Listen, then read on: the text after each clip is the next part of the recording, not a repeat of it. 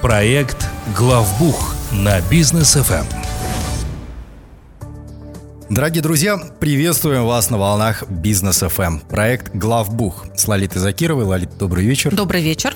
Итак, Лолита Закирова, сооснователь, совладелец группы компаний «Аксиса», компании, которые занимаются бухгалтерским аутсорсингом и аудитом. Сегодня ну, э, самая, наверное, актуальная, горячая тема, да, конец года, уже совсем скоро, вот он буквально на носу у нас. И будем обсуждать, что же в завершении года делать предпринимателю. А, ну, что все-таки нужно, с чего, с чего нужно начать предпринимателю завершение своего года? Финансового, там, отчетного? А, да, для многих предпринимателей вообще вот именно период э, там за полтора-два месяца до конца года – это очень важный момент, когда еще есть возможность что-то подправить, угу. что у вас не так. Угу. Что, что может быть не так и на что обращаем внимание. А, многие предприниматели, возможно, уже знают эти вещи, но вот я озвучу несколько таких вещ- вопросов, которые э, уточните у своего бухгалтера. Да? Угу. Первое, что э, очень часто с чем сталкиваемся, предприниматели не знают, на каком они режиме налогообложения. То есть они, в принципе, как бы да, даже не сильно об этом задумываются. А если вы на общеустановленном режиме, это не страшно. Значит, это, это у вас, скажем так, самый сложный, самый принято сложный режим mm-hmm. в Казахстане. Значит, у вас идет учет максимально, как это принято в законодательстве. Там налоговики все приветствуют. Да, да, там у вас и расходы, и доходы, и везде собираем документы и так далее. Но у нас очень много предпринимателей, которые на так называемой упрощенке. Угу. Вообще упрощенных режимов несколько, мы тоже о них говорили в наших эфирах, но самая распространенная форма это именно упрощенная декларация. Угу ну вот упрощенку мы именно так и называем. И вот если вы на этой самой упрощенке, то э, спросите у своего бухгалтера, что у вас там вообще с лимитами. Mm-hmm. Потому что упрощенные режимы, любой вообще упрощенный режим, имеет ограничительные определенные вещи. Это и по обороту, и по количеству сотрудников, и по тому, какой вид деятельности может быть вообще на упрощенке. Вот на это обращайте внимание. Второй момент.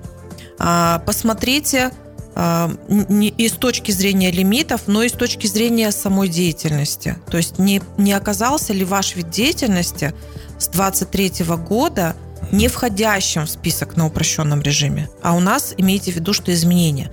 В принципе, если смотреть на то, что происходит в налоговом кодексе, именно в отношении упрощенки, то происходит такое, знаете, уменьшение того, что на упрощенке можно делать.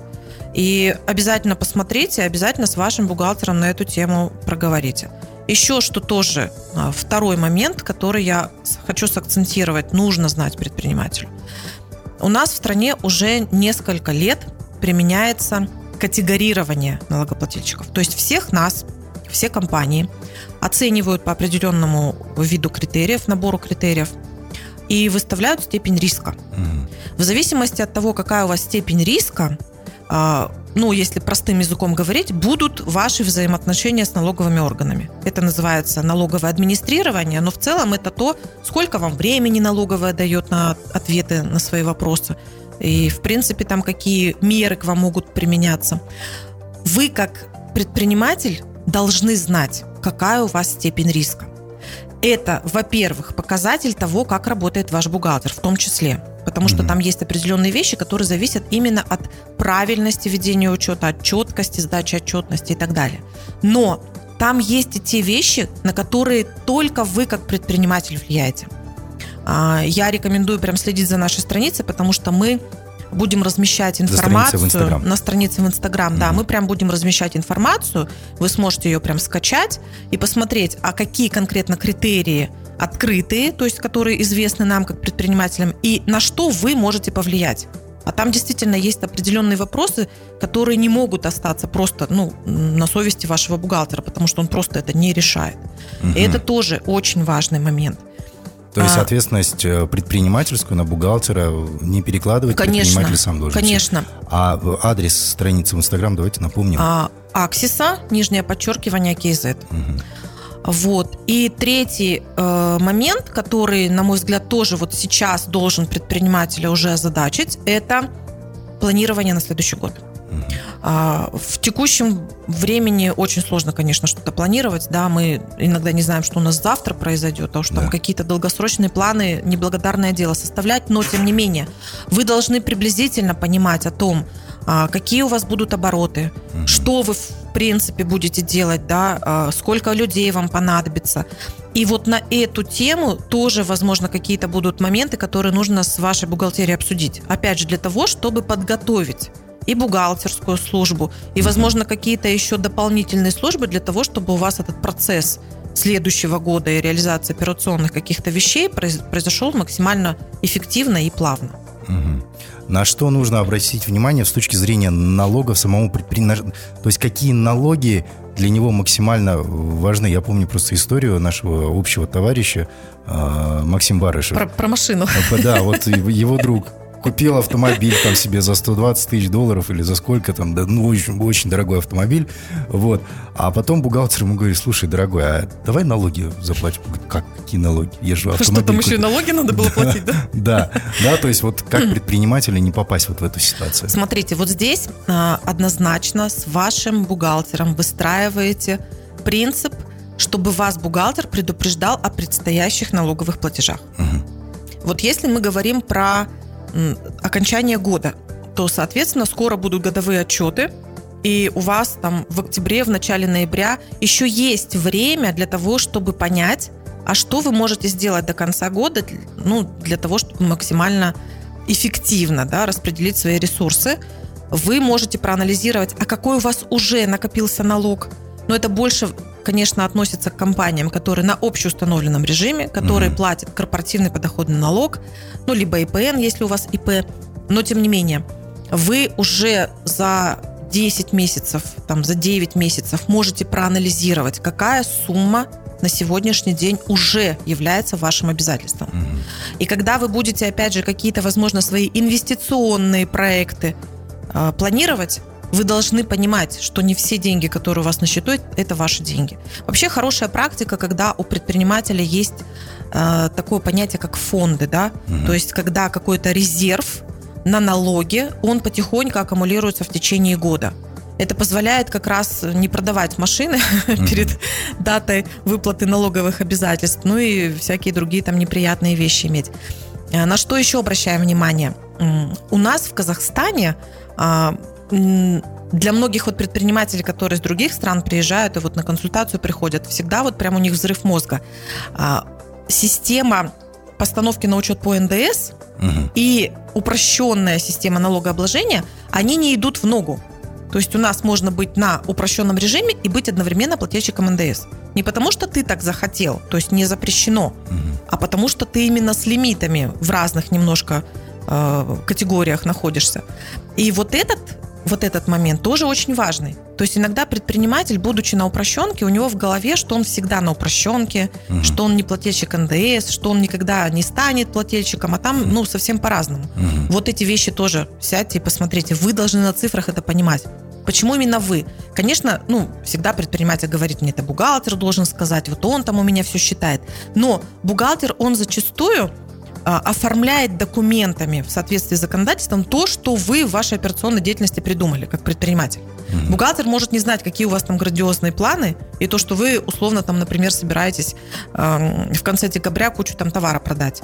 То есть, может быть, оказа... может оказаться такая ситуация, и таких миллион ситуаций, mm-hmm. честно вам скажу, когда, особенно сезональность какая-то в бизнесе, да, и мы говорим там про те же там подарки на Новый год, да. То есть предприниматель радостно кучу продаж делает в конце декабря, бабах, и потом вылетает на НДС.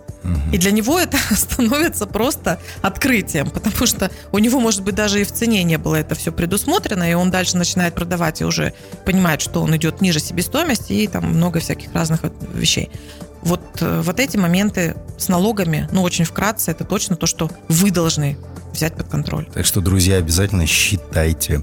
А если, например, предприниматель хочет открыть новый вид деятельности, это нужно делать прям вот, то есть дождаться конца этого года и начать следующим. Ну, вот имеется в виду по вот этим всяким отчетным налоговым вещам. Ну, таких требований нет в законодательстве. То есть, если вы хотите какое-то новое направление открыть в действующей компании, там, новую компанию открыть, это ваше право. Вы когда хотите, тогда и делайте. а, на что смотрим? А, ну, во-первых, опять же, на упрощенку. Есть ли возможность, потому что тоже о чем часто забывают предприниматели и с чем часто сталкиваются, особенно в последнее время. Это то, что наши ОКЭД, да, то есть вот эти виды mm-hmm. деятельности, которые мы выбираем и которые мы добавляем в случае необходимости появления нового вида деятельности, они зачастую смотрятся на, ну вот там первые три строчки названия ОКЭД, все нормально, да, подходит, замечательно, занимаюсь этим видом деятельности. Я на упрощенке, такой прям довольно счастливый. Вдруг бах, приходит уведомление что а вы, оказывается, не можете быть на упрощенке. Начинает предприниматель повнимательнее смотреть, а почему, собственно, не могу. А потому что оказывается, что вот описание этого ОКЭДа, оно там строчек 20, занимает. Угу. Ну, то есть ты прочитал первые три, да, подошло, все замечательно, а остальное дальше не нюансы. посмотрел. Да, а оказывается, где-то там на 15 строчке вот этого описания у Кэда написано «консультации». Может быть, вы и не собирались никогда в жизни в рамках конкретно этого вида деятельности какие-то консультации оказывать. И, может быть, у вас их и не было нигде и, и ничего такого похожего. Но консультация – это уже то, что попадает только под общеустановленный режим. И здесь, получается, госорганы абсолютно правы. Вы не имели вообще возможности, будучи на упрощенке, а, заниматься этим видом деятельности. Вот, вот эти вещи, их точно нужно анализировать до того, как вы собираетесь каким-то видом деятельности заниматься. Потом не надо уповать на то, что, ну, в принципе, я же могу заниматься всем, что не запрещено, я же могу вообще не указывать какие-то виды деятельности каждый раз, когда у меня что-то там появляется. В теории, да. Если у вас какая-то разовая там а, транзакция или какая-то услуга, которой у вас нет в ваших видах деятельности, ну, наверное, один раз не страшно. Опять же, смотрим, какая услуга. Но обязательно должны вы понимать, если вы оказываете услугу, которая не предполагается для оказания на упрощенном режиме, то к вам прилетит письмо счастья. Так, понятно, окей. А, я предлагаю на короткую паузу уйти, а потом поговорим про, наверное, самую э, волнующую тему для предпринимателей. Это дивиденды, когда их лучше выводить. Оставайтесь с нами. Проект «Главбух» на бизнес FM. Итак, друзья, вновь в студии Бизнес FM проект «Главбух» с Лолитой Закировой, основательницей и совладелицей а, группы компаний «Аксиса». А, Лолит, вот что касается дивидендов, самые такие приятные моменты для любого предпринимателя. Когда их лучше выводить, когда собирать ягоды? Ну, э, смотрите, как-то исторически у нас во многих компаниях, раньше это законодательно было закреплено, mm-hmm. что дивиденды мы выводим раз в год по результатам э, финансовой отчетности за год смотрим, что там получается ли вообще у нас там прибыль, mm-hmm. можно ли что-то вывести и так далее. И у многих предпринимателей до сих пор вот этот стандарт так и э, сидит в головах. А, и сейчас у нас на самом деле в законодательстве прям есть возможность выводить дивиденды даже по квартально. То есть если вы принимаете решение по результатам квартала, делаете финансовую отчетность, опять же, это не значит, что вот у вас деньги на счету, значит, могу забрать дивиденды. Нет. Там нужно подготовить финансовую отчетность, там нужно понимать, что вы не все деньги можете забрать, которые есть, даже по результатам этой финансовой отчетности. Угу. Вы должны учесть, что у вас еще будет налог на прибыль, да, ну, корпоративный подоходный налог. А, вы должны понимать, опять же, в зависимости от того, кто вы, я имею в виду учредитель, да, резидент, не резидент, сколько лет владеете и так далее, а, будете ли вы платить индивидуальный подоходный налог, и от этого уже принимать решение. С 1 января 2023 года у нас изменения в законодательстве как раз по выплате дивидендов. А, останавливаться на них сейчас не будем, но однозначно, если вы планируете выплату а, и, и переносите ее на следующие года, то mm-hmm. тогда у вас будет немножко наверняка, ну, на, наверняка будет другой подход, да, и с точки зрения налогов, и с точки зрения сумм, которые можно без налогов выводить. Что я хочу предпринимателям отметить, и то, что было для меня – Э, таким инсайтом, да, как это сейчас модно называть, а, в какой-то момент. Причем этот момент, он произошел вот в этом году, да, я, ну, я, я несколько раз говорила и не, и не боюсь этого озвучивать, что я давно бухгалтер, но не так давно предприниматель, и именно предпринимательские вещи для меня очень многие вновь что-то через там метод проб и ошибок, а что-то вот умные люди посоветовали, и ты начинаешь применять. И вот именно по дивидендам а, что стало инсайтом? Это то, что дивиденды нужно планировать. Вот то, что мы делаем в начале бизнеса, я думаю, многие предприниматели наверняка столкнулись с такой же mm-hmm. ситуацией, что дивиденды, они, в общем-то, выплачивали себе по остаточному принципу. Ну, да. Когда вот уже все там сделали, всем все заплатили, все везде учли. Mm-hmm ну что там, какие-то деньги остались, ой, слава богу, хоть что-то осталось, вот я, значит, себе дивиденды заберу. Хватит. Да, угу. вот. А по сути, планирование деятельности, оно в том числе должно включать планирование дивидендов. Угу. То есть ты, когда составляешь свой план, ты должен учесть, какую часть прибыли ты хочешь забрать. Угу. И очень важно ее из бизнеса забирать. То есть, чтобы был все время такой небольшой напряг, потому что даже для а, операционной команды, там, исполнительного руководства должно быть ощущение, что надо заработать. Надо заработать деньги, и в том числе и на дивиденды тоже. Ну, конечно, так мы э, своим там, сотрудникам не говорим, но в расходы вы это должны сразу поставить, так, чтобы ваше вот это вот э, вовлечение собственника, оно тоже было вознаграждено соответственно. Окей. А что касается отчетов, да, предприниматели, владельцы компании очень любят запрашивать различные отчеты на различные темы. А сотрудники иногда хватаются за голову, а как это вообще составляется, что, что делать. Вот топ-3 главных отчета, которые нужны предпринимателю. Есть такие? Да, есть три такие отчета. А, может быть, нам даже имеет смысл отдельные эфиры сделать поподробнее, mm-hmm. именно для того, чтобы предпринимателям понять, как эти отчеты читать. Ну, три отчета. Первый отчет – это баланс. В нем, в общем-то, собрана вся информация о том, что есть у вас в компании. Угу. Это и активы, и капитал, и обязательства ваши. То есть все-все-все в, одно, в одном отчете. Второй, э, и, и причем я вот так их и называю, да, по значимости, можно сказать. Второй отчет – это отчет о прибылях и убытках. Ну, он сам по названию говорит за себя. Там все ваши доходы, все ваши расходы, и, собственно, если там что-то остается, то это называется прибыль. А, обращаю ваше внимание, что в Казахстане у нас принята система начисления, то есть а, у нас метод начисления, не кассовый метод, это не когда деньги пришли или ушли, а когда признание самой операции происходит. То есть это очень существенно меняет даже понимание того, что будет в балансе, mm-hmm. а что будет в отчете о прибылях и убытках. То есть могут быть деньги на счетах, но при этом не быть прибыли. Ну, для такого совсем интересного примера. Да, деньги есть, но их нет, совершенно верно. И третий отчет – это отчет о движении денежных средств. На мой взгляд, это самый, может быть, такой сложный для понимания отчет и для правильного составления, потому что многие предприниматели, вот они, даже спланировать хорошо не могут. А как, собственно, у, них деньги будут двигаться? Mm-hmm. И чаще всего предприниматели либо вообще не ведут отчет о движении денежных средств, либо у них их кто-то ведет этот отчет, но предприниматель слабо понимает что-либо в этом. Угу, понятно. Так, а если, например, ну, вот этих вот всех отчетов нет, бухгалтер, я не знаю, не успевает, не умеет или еще что-то, вот один отчет у предпринимателя есть, он может только один получить. Какой бы это был отчет? А, ну, это был бы баланс. Такого как бы бухгалтер не успевает, вот мне сразу прям коробит. Потому что, понимаете, принцип бухгалтерского учета – это как раз баланс. То есть Э, если бухгалтер не успевает сделать баланс, значит, у вас нет бухгалтерского учета. Нет, нету другого. Э, я тоже помню как раз вот в разговоре с Максимом, он пример этот рассказывал, то есть он разговаривает там с предпринимателями и спрашивает, а когда вы последний раз вот у бухгалтера запрашивали баланс? Там был несколько дней тренинг, на следующий день предприниматель приходит и говорит, ну вот я спросила бухгалтера, бухгалтер сказал, сейчас баланса нету, будет вот там месяца через два. Ну то есть это, это, это такая чушь, извините, конечно, что просто ну, смеш, смешно. Баланс, он на любой момент времени может быть предоставлен. Там может не быть каких-то операций, ну, потому что у бухгалтера там условно нет документов каких-то, или он физически что-то еще не внес, но баланс, он есть. И вот если бы мне сказали, что, э, ну вот, Лолит, там только один какой-то отчет тебе будут каждый раз предоставлять. Какой, я бы сказала, баланс. Потому что в балансе, если честно, видно все.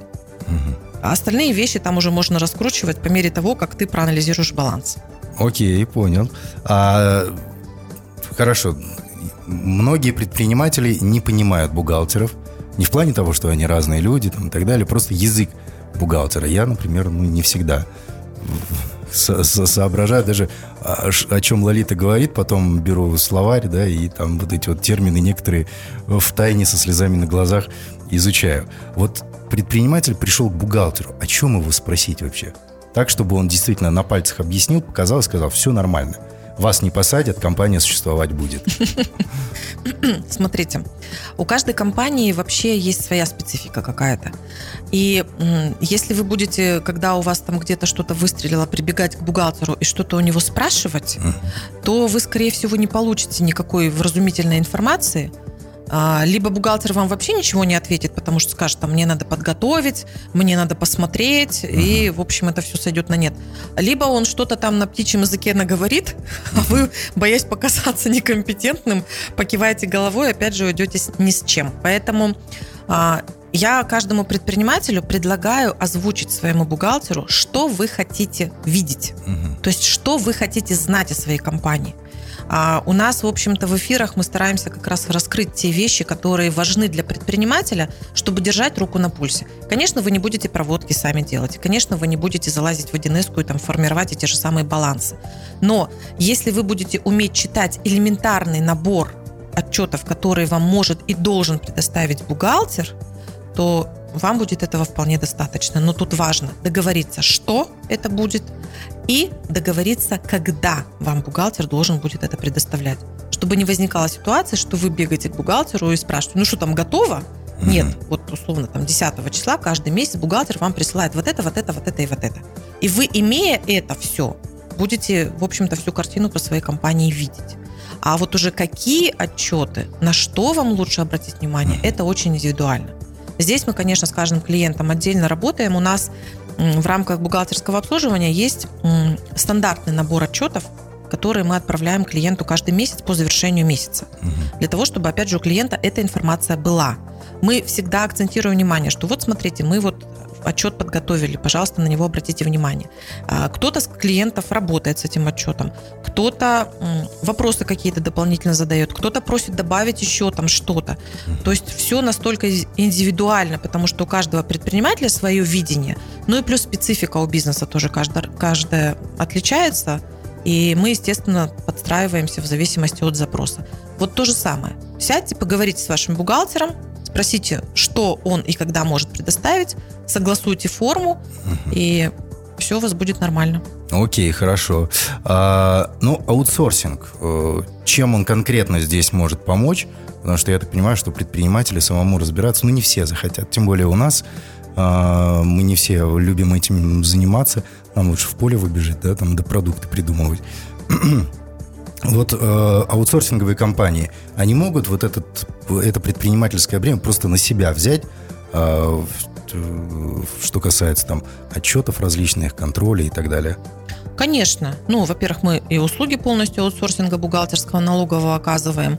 И сейчас, как, так как конец года, э, это на самом деле замечательное время, чтобы вам со стороны посмотреть на своего бухгалтера, на то, как у вас ведется вообще mm-hmm. отчетность. А, разные есть инструменты, как это можно сделать. Можно заказать аудит. Это более длительная, более дорогостоящая процедура, если вы составляете финансовую отчетность и вы хотите посмотреть со стороны на нее, насколько она правильно составлена.